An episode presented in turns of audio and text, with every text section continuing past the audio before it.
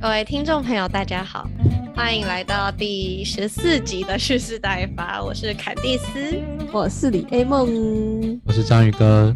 我们今天呢，要用我这个很很有磁性的声音来讨论一个没有那么有趣有趣的话题。但是呢，这个话题很重要。然后在过去三年，其实这个话题也曾经造成全球轰动。那相信讲到这里，大家应该心里多多少少已经知道我们要讲什么了，就是非洲。非洲，就是非洲，实在太难接了。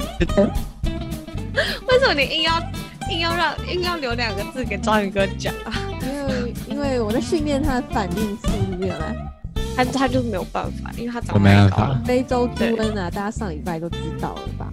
对啊，我们上次上礼拜就有预告，就是非洲猪瘟。那其实我们之前在想，哎，想我们要讲什么东西的时候，就已经把非洲猪瘟纳入我们的 to 讲 list，但是一直没有讲的原因，就是因为我们对好那时候就找不太到时机讲，对，然后莱克多巴胺又比较危急一点点，然后又发生了一些其他的事情，像上上礼拜那个有走私的。品种猫啊，品种狗啊什么的，所以我们其实就拖了一阵子才讲非洲猪瘟。那包括它也是一个比较敏感的议题，所以我们才拖比较久。那最近呢，有一个新闻，也不是有一个，有好几个新闻，就是跟非洲猪瘟有关。那张宇哥，你要不要大概讲一下发生了什么事？嗯，大概就是上上还上上上礼拜的时候吧，那时候也是。海关那边查获到一批走私进来的猪肉、猪脚肉，他们是做成好像香肠、火腿那一类的吧。然后呢，去检验之后就发现这些肉品呢，全部都是非洲猪瘟阳性。那因为自从原本自从前几年寄出这个非洲猪瘟疫区进口肉品会有开罚的一个状况之后，本来是。很久之后，哎，很久一段时间都没有发生这种事情。那这次查到之后，就尤其是已，呃，就已经查到说有一些肉品已经流入到市面上。那这时候大家就非常担心，说非洲猪瘟是不是已经入侵台湾？会不会像是当年口蹄疫一样，在对台湾的养猪业带来一波的浩劫这样子？那大家可能。从前呃，从二零一九年就听到非洲猪瘟这个名词，但是非洲猪瘟它其实是非常久以前疾病。那它到底是什么呢？会不会传染给人类？吃了会怎么样？就交给连梦来讲解吧。好，那我就来为大家简单的介绍一下非洲猪瘟到底是什么东西。其实呢，它是一个由病毒引起，然后会传染给猪的疾病。它是在猪身上的一个疾病啊。最一开始其实就是顾名思义，在非洲发现的，所以它就是非洲猪瘟。那最早非洲哪里呢？其实呢，在一九二一年的一个地方叫肯雅，这个肯雅，好，就是肯雅。那在接下来，它就会往北，肯雅，那非洲上面是什么？欧洲嘛，对不对？它就跑到了欧洲。嗯，欧洲旁边是什么？俄罗斯，所以它跑到了俄罗斯。对啦，反正俄先到俄罗斯，然后再往下到整个这样 Pra 的亚洲这样，对，这是一个非洲猪瘟传染的一个历程。所以它传了一百年才传到亚洲。对啊。嗯，其实它很早就有了，只是大概大概前几年才突然间爆发，然后全世界都爆了这样子。对，其实它已经很早就有了东西，没错。为什么会突然间爆呢？其实非洲猪瘟传染力真的非常的高，就是猪的话，大概一传染了就会发病，然后就啪就死了。没错，而且猪可能碰到了排泄被受感染的排泄物或者是那些食物的话，就会被传染。没错，就会啊，猪就死掉的。对呃，所以猪会死掉，那人嘞？人其实呢，各位。是非洲猪瘟，其实呢就只有在猪身上而已，所以呢非不对，所以呢人其实呢碰到应该是没什么问题的，其实它是在猪会感染到猪，然后又会让它死掉的一个疾病，所以呢人其实没什么问题的。既然不会传染到人的话，它到底为什么那么可怕呢？这个我知道，就是虽然它就是人不会得病，不是像什么人畜共同传染疾病那种，可能像禽流感，就是鸟得了人也会得这种，就是非洲猪瘟人是不会得的。可是它很可怕，就是因为猪得到之后，基本上就是百分之百的死亡率。所以呢，它可怕的地方在于造成经济的影响，然后让全世界没有猪肉吃。对，你能想象，在没有麦当劳的汉堡肉，或者是你没有猪排可以吃，或者是火锅吃火锅的时候，你永远只能点鸡肉片，或者是贵一点的牛肉片。对，反正它就会造成很大的市场崩盘跟国际间的经济动荡。那因为我们前面也说它是百分之百的致死率嘛，那为什么是百分之百的致死率呢？就是因为没有疫苗，也没有药可以去呃治疗，所以猪基本上得了就是全面的扑杀。然后全面扑杀之后，国家就必须要呃第一开始就是要防疫嘛，那防疫扑杀完之后没有肉，可是人民不可能等，就是等这些疾病都过了才吃肉，人是不会等。所以就必须要用很高的价格从外国进口猪肉进来，造成猪肉的价格会一直上去，一直上去，然后可能就会影响到整个国家的状态。因为猪肉其实算是民生必需品，它如果是奢侈品的话，那就谁管它？它就涨就涨啊，对，但是不行，对啊，不对，所以其实各国政府应该都花蛮大的力气在维持他们的农产品的物价的。没错，没有人希望他的猪得到这种病，然后就没猪了，可怜。对啊，我们刚刚说到他得病之后就是百分之百的死亡率嘛，那为了避免它传染，其实会进行全面扑杀的这个动作。扑杀，扑杀，然后嘞，扑杀就这样放着吗？不是很恶扑杀其实，扑杀你当然不能只放在厂里面，然后他们当然也不会就是随便乱丢，就是因为这些是带有病菌。病毒，然后还有病原，甚至还是有很高传染力的尸体，所以其实它是有一个很繁琐的流程的。那呃，在场内扑杀完之后呢，这些尸体就会被带到一个地方，叫做化制所。那化制化制所呢，它在做的事情其实就是将动物的尸体，呃，它的内脏、它的皮、它的骨头。皮呀，什么各种部位，经过加工处理以后，把它分解成可以再利用的资源，比如说油脂或者是蛋白质。那皮有些就会把它拿去可能做成沙发，或者做成皮包之类的。那当然，这些有疾病的动物是不可能再做成呃产品，然后回到市场里面去。可是它必须要经过化制的这个流程，将嗯。部位还是先做一些初步的处理之后，才能再进行掩埋。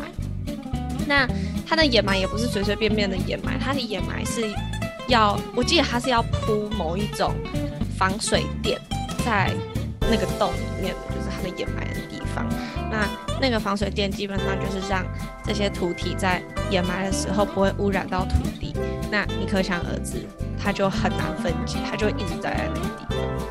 对，然后可能会过很久很久很久很久以后才会被分解，然后等到它的影响力变得很小，所以其实要处理这些因为疾病而扑灭的这些动物，是是造成环境非常大的负担。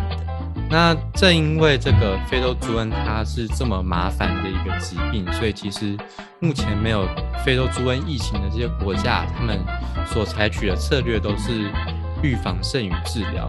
那究竟要怎么预防呢？就像是台湾做的一样，就是要从边境开始管理，就是要禁止这个非洲猪瘟疫区国家猪肉的进口，这样子病毒不进来，自己国家里面猪就不会发病了。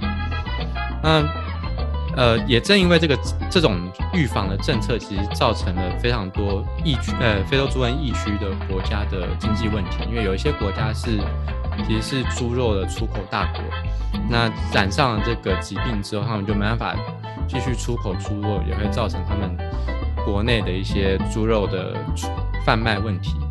那回到呃防治这边，我们一般来讲，这个防治除了边境的管理以外，其实各家的猪场他们也有责任要去做好自己场内的环境管理。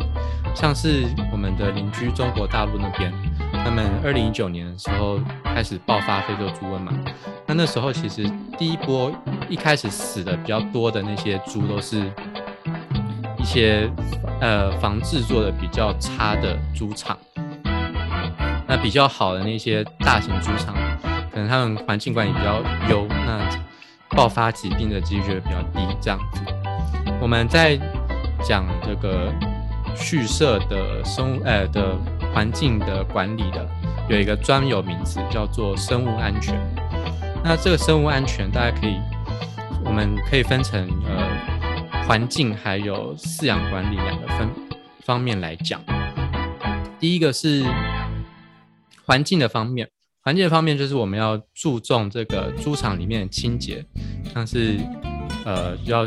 勤于洗猪舍啊，或者是环境要有一些打理清扫啊，或者是定期要有消毒这样子。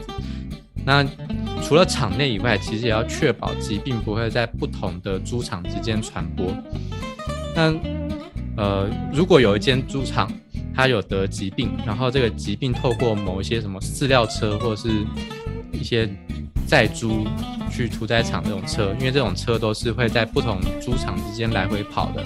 那如果一一间猪场病毒透过这些车传到另外一间原本没有疫情的猪场的话，那就会造成这个疾病的更加往外传播的一个状况。所以，像是大部分的牧场为了生物安全，就会禁止这些车进入场内，就是要他们在猪场外面把所有工作全部都做完这样子。那这个是环境管理部分。那另外一个饲养管理的方面呢，有一个专有名词叫做统进统出。那统进统出的意思呢，就是比如说我们今天要养一千只小猪，那这一千小这一千只小猪呢，我们把它全部同时养在一个小猪的猪舍里面。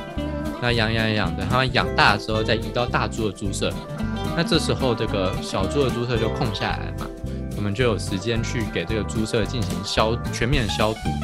这样子，前一批小猪就算有得到什么疾病，那也不会感染到下一批小猪。这样子，那透过这个统进统出的一个策略，就可以完全的阻断这个病毒的生命周期，让以前有的疾病不要再将来继续发生。这就是这个环境跟饲养上面的防治。哦，好，这就是非洲猪瘟，咱们今天。讲了一下它是什么，为什么那么可怕，然后大家是怎么处理的，有没有什么防治方法？其实是有的，嗯，那就看大家做的好不好啦，对不对？像台湾其实还不错，我觉得？对啊，其实很多这这种 SOP 其实好像会套用在各种开始流行起来的疾病，然后一开始没有疫苗，然后没有药可以治的时候，其实像呃那个新冠肺炎起来的时候，我们也是用这种方式。在让社会安定的，只是没有扑杀而已。对，我们只是没有扑杀，但是我们也有隔离。你看，统进统出也是一种隔离的概念。对，就是进入境十四天嘛，然后就要隔离观察，然后可能这个房客走了之后，房间还要进行全面的消毒。那如果他没有，他没有没有中间没有隔一段时间的话，就来不及消毒，会造成传染。好，没了吧？那我们要来预告下个礼拜的主题吗？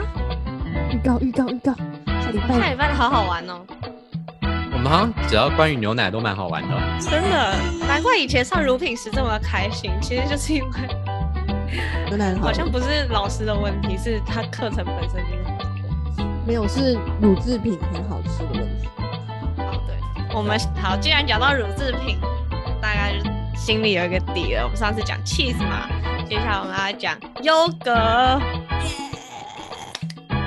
手拍手拍手，优格哦，优格最近好像还蛮盛行的，对不对？就是各式各样的早餐或者是点心都会见到它。那我们大概就会先介绍那个优格是怎么做出来的。那市面上看到各种优格究竟有什么差别？那也许我们还会再讲一下优格怎么吃会比较健康之类的。也许我们会示范一下吃给大家看。李爱梦的吃播时间再度来，对啊，还有优格要配什么比较好吃啊 之类的啊，虽然跟我们的主题没什么关系。我觉得我们可以来推荐一些配法，就是嗯，厉害的。没错，嗯，所以记得下一集可以去 YouTube 用看，没错。也可以买一个优格，买一罐优格跟着我们一起吃。好，那如果喜欢的话，记得追踪、按赞、订阅我们的频道。然后我们还有粉砖跟 IG，就是每一个星期会有三次会有那叫什么科普小文章。好，那我们就下个礼拜再见啦，大家拜拜。拜拜。